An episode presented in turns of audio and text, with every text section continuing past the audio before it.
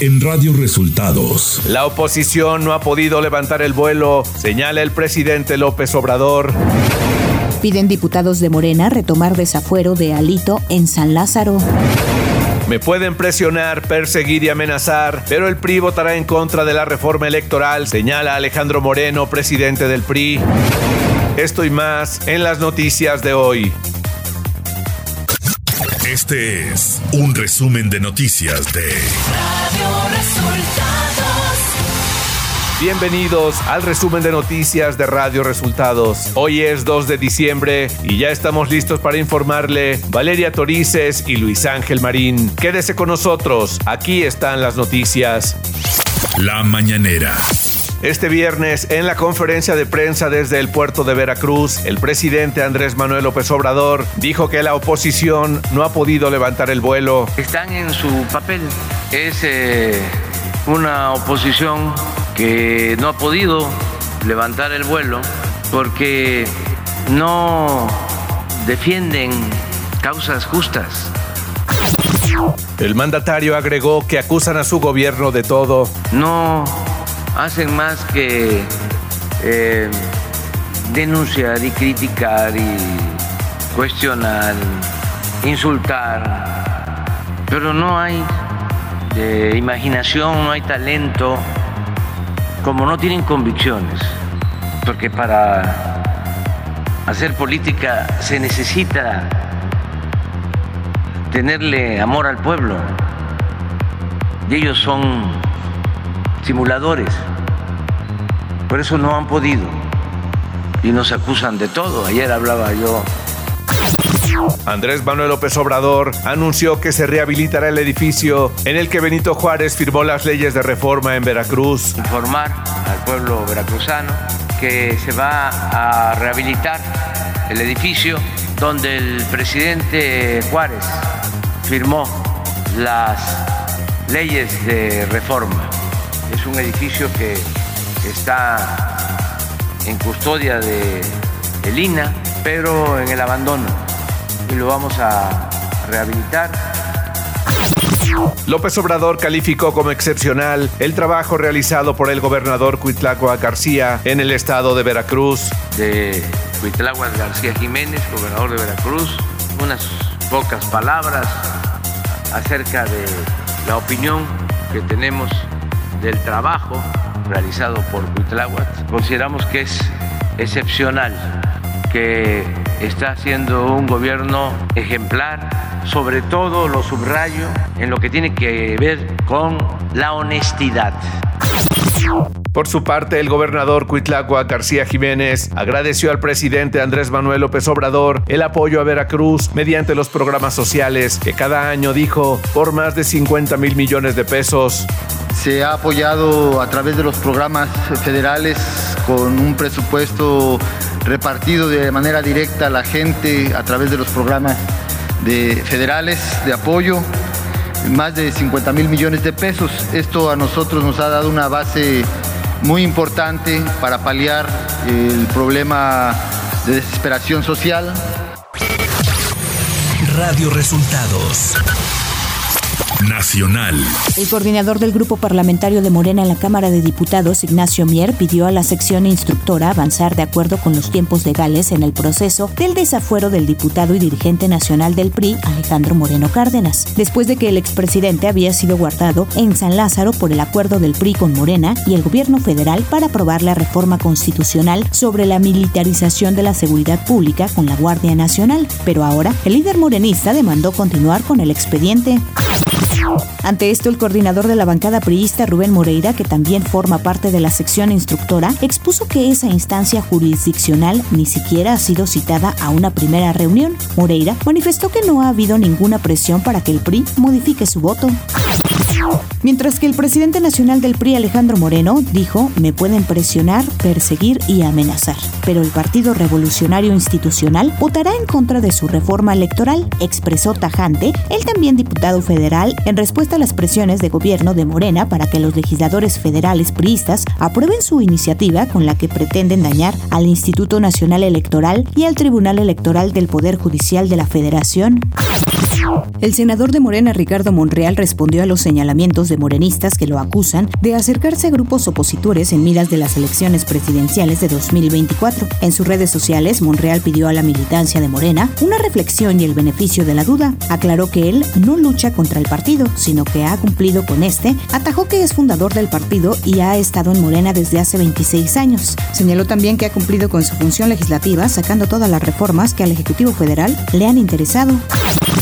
El ex procurador general de la República, Jesús Murillo Caram, continuará en prisión. El juez Marco Antonio Fuerte Tapia le negó el cambio de medida cautelar al exfuncionario en una audiencia que se alargó más de cinco horas. El juzgador determinó no conceder la prisión preventiva domiciliaria, pero señaló que Murillo Caram deberá permanecer en la torre médica del penal de Tepepan hasta que mejore su estado de salud. Economía.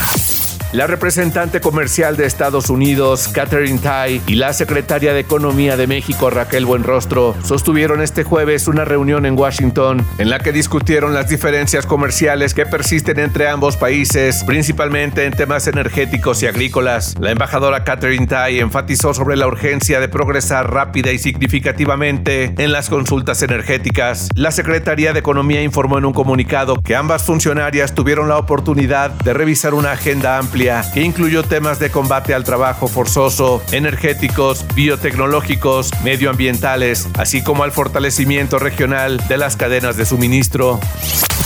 Clima.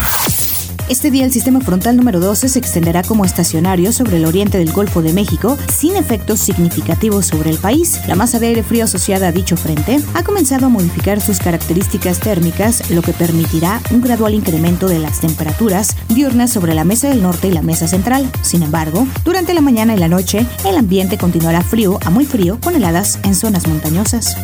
Ciudad de México. El gobierno capitalino que encabeza Claudia Sheinbaum informó que contempla en el presupuesto de egresos de 2023 un crecimiento presupuestal del 6.2% para las 16 alcaldías de la Ciudad de México, en la misma proporción que el presupuesto total y mayor al del gobierno central, que se prevé crezca en 4.3%. De acuerdo con el paquete económico de 2023, se prevé otorgarles 45.658 millones de pesos, lo que significan más de 2.000 millones de pesos comparado con 2022. Francisco Arturo Pérez Rodríguez, director responsable de obra del Colegio Repsamen, del que una parte colapsó en el sismo del 19 de septiembre de 2017 y que provocó la muerte de varios alumnos, fue detenido la madrugada de este jueves en el municipio Villa de Etla, en el estado de Oaxaca, por su presunta participación en el delito de homicidio en comisión por omisión bajo el esquema de dolo eventual. Pérez Rodríguez fue trasladado al reclusorio preventivo Varonil Sur. La noche de este jueves, informó la Fiscalía General de Justicia de la Ciudad de México a través de un comunicado. Información de los estados. Este jueves, Salomón Jara Cruz rindió protesta como gobernador del estado de Oaxaca en la sede del Congreso local. Salomón Jara estuvo acompañado de varios mandatarios morenistas, como la jefa de gobierno de la Ciudad de México, Claudia Sheinbaum, así como por los gobernadores de Veracruz, Cuitlagua García, Tamaulipas, Américo Villarreal, Tabasco, Carlos Manuel Merino, Julio Menchaca de Hidalgo, Rubén Rocha de Sinaloa y Mara Lezama, gobernadora de Quintana Roo. Además, Leticia Ramírez, titular de la Secretaría de Educación Pública, acudió como representante del presidente López Obrador. Mario Delgado, presidente nacional de Morena, estuvo también en la toma de protesta de Salomón Jara. Alejandra del Moral, virtual candidata del PRI a la gubernatura del Estado de México, presentó la estructura operativa que se encargará de la movilización electoral para los comicios del 2023 y será coordinada por el exsecretario general de gobierno Alejandro Osuna.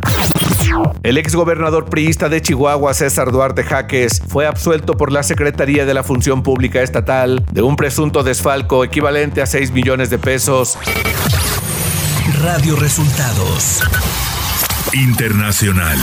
El presidente de Rusia, Vladimir Putin, llamó este viernes al canciller alemán Olaf Scholz a revisar su postura sobre el conflicto armado en Ucrania, informó el Kremlin en un comunicado. Se abordaron distintos aspectos de la situación en torno a Ucrania. El presidente llamó a la parte alemana a revisar los enfoques en el contexto de los acontecimientos ucranianos. Señala la presidencia rusa tras una llamada telefónica entre ambos líderes. Estados Unidos, Japón y Corea del Sur impusieron nuevas sanciones a personas y entidades norcoreanas en respuesta a la reciente serie de pruebas de misiles de Pyongyang. Según trascendió ese jueves, el Departamento del Tesoro de Estados Unidos también amenazó con sancionar a cualquiera que realice transacciones con John E. Ho, Yu Jin y Kim Soo-gil, identificados como directamente involucrados en el desarrollo de armas. Un hombre presuntamente perdió la vida a manos de las fuerzas de seguridad en el norte de Irán durante las celebraciones públicas de los manifestantes tras la derrota de la Selección Nacional de Fútbol contra Estados Unidos el martes. El grupo de derechos humanos con sede en Noruega, Iran Human Rights, dijo que Meran Samak recibió un disparo en la cabeza por parte del personal de seguridad cuando celebraba en Bandar Ansali el martes por la noche. Iran Human Rights dijo que confirmó la información a través de varias fuentes independientes. Tecnología.